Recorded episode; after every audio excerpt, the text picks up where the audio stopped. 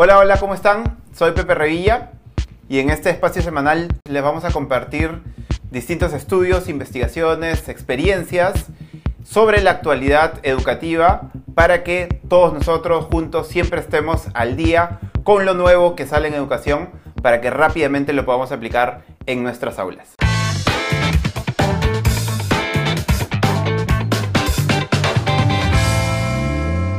En este primer video, en este primer laboratorio docente, ya que estamos comienzos de año, creo que vale la pena revisar los mejores estudios que se llevaron a cabo en el 2020.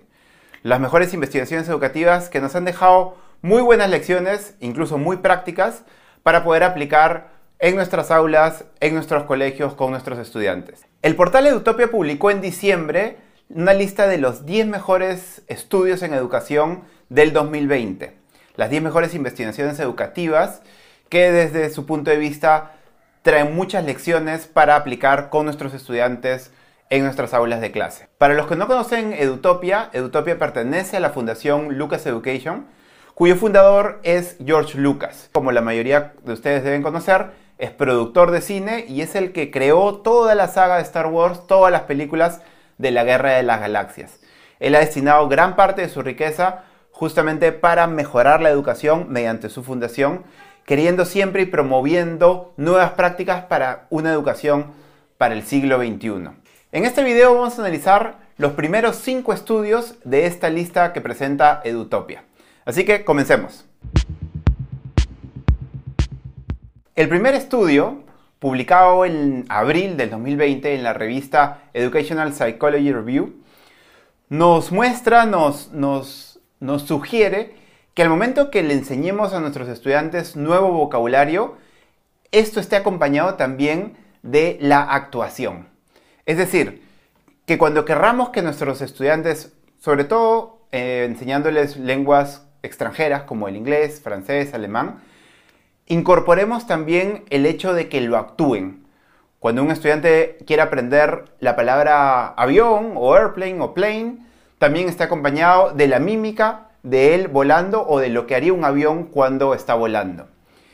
Esto creo que refuerza mucho la idea de, primero, que se aprende haciendo. Yo aprendo una nueva palabra y también la actúo, estoy, estoy haciendo algo, estoy, estoy, estoy en movimiento. Eh, y lo segundo, la importancia de, de mezclar y de aprender y de activar distintos sentidos al momento del aprendizaje. Este estudio también dice que se generan eh, niveles parecidos de aprendizaje cuando también se está dibujando. Es decir, aprendo la palabra airplane o plane y también dibujo el avión.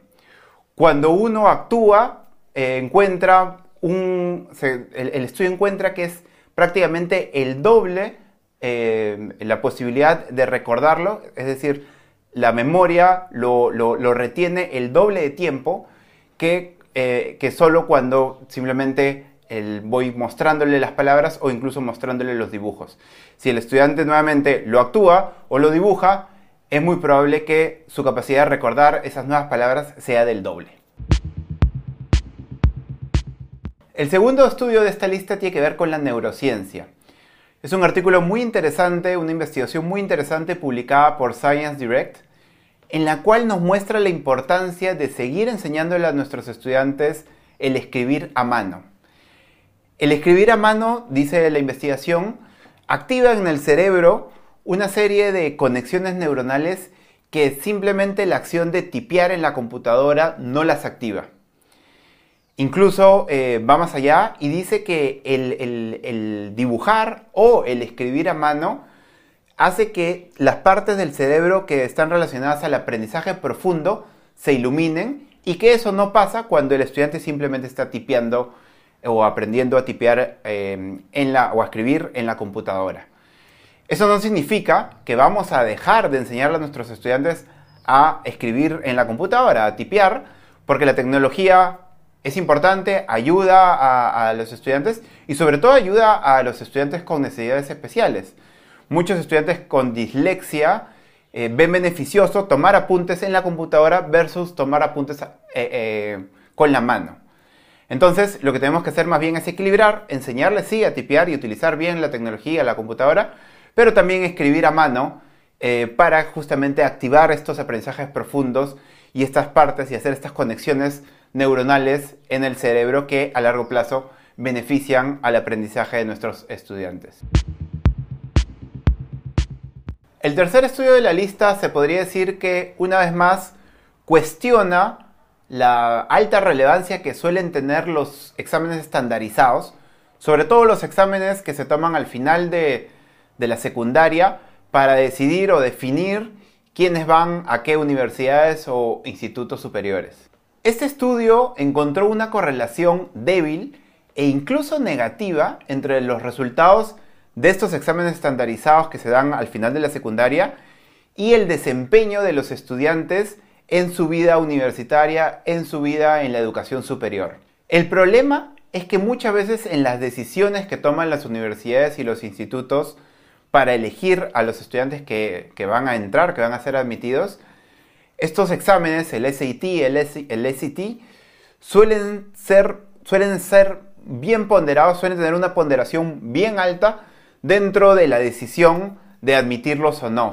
Y más bien, este estudio demuestra que estos resultados tienen nada que ver o incluso son inversamente proporcional, son de manera negativa, un, alguien que saca un muy buen resultado, más bien es muy probable que no tenga nada que ver con su desempeño en la universidad o más bien incluso salga, no tenga un buen resultado en la universidad, no tenga un buen desempeño durante su vida universitaria.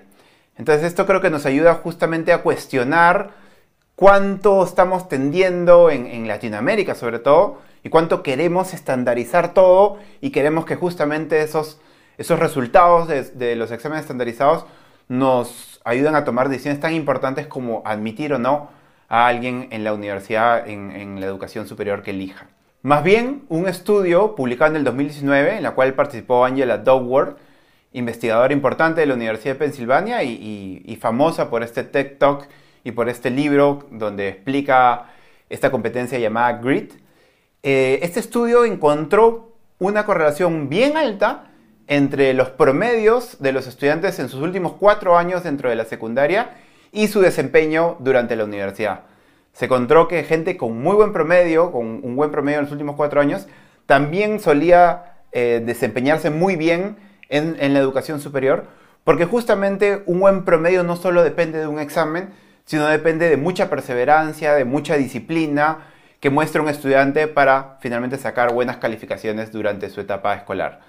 Así que creo que esto nos puede traer una muy buena reflexión para ver cuánto estamos tendiendo y cuánto estamos queriendo y estandarizar todo, cuando ahora las investigaciones nos demuestran que los resultados de esos exámenes estandarizados, de esa estandarización, a veces no necesariamente tiene que ver con buenos resultados a largo plazo de nuestros estudiantes. El cuarto estudio es uno de los más interesantes, si no el más interesante de toda la lista. En este estudio se demuestra la importancia del uso de las rúbricas en el proceso de evaluación. Eh, David Quinn publicó en el journal, en el Sage Journal, ojalá lo esté pronunciando bien, eh, este estudio en el cual le dieron a 1500 profesores dos cuentos. Dos cuentos eh, creados por, por estudiantes de primaria para que los evalúen y les pongan nota. En uno de los cuentos, uno de los personajes tenía el nombre de un, de una, un nombre típico de una persona afroamericana y en el otro, eh, uno de los personajes tenía el nombre típico de una persona blanca. Al final del estudio se encontró que los, los profesores eran eh, tenían una probabilidad, una tendencia mucho mayor a ponerle una nota aprobatoria a el cuento con el personaje, con el nombre eh, de una persona típica blanca versus el cuento que tenía un personaje afroamericano, en teoría. Eh, se encontraron que se encontró justamente que mientras más vagos son los criterios de evaluación, es muy mucho más probable que los estereotipos y los prejuicios salten y influyan en la evaluación que ponen los profesores.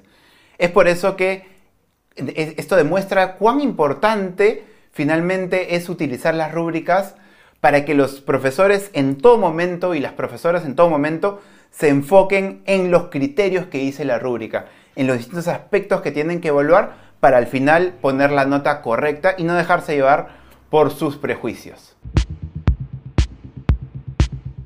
El quinto estudio y el último que vamos a repasar en este video nos habla de la importancia de no solo enfocarnos en el aula cuando hablamos de realmente querer transformar la educación de nuestros estudiantes. Este estudio encontró que en Chicago, luego de que tres plantas de carbón cerraran, en los colegios que estaban alrededor de esas plantas, las faltas de los estudiantes, la ausencia de los estudiantes, se redujo hasta en 7%, ya que la mayoría de veces estos estudiantes, por estar cerca de estas fábricas, estas industrias, terminaban yendo al médico, terminaban, terminaban teniendo problemas de asma, que al retirarse esas plantas de carbón, estos problemas eh, respiratorios desaparecieron y finalmente pudieron ir mucho más veces a sus colegios, pudieron no estar faltando tanto. Entonces esto nos muestra que el tema educativo va mucho más allá de las aulas y que hay que empezar a ver el entorno como un todo para finalmente crear un entorno adecuado para que nuestros estudiantes puedan estudiar de manera óptima.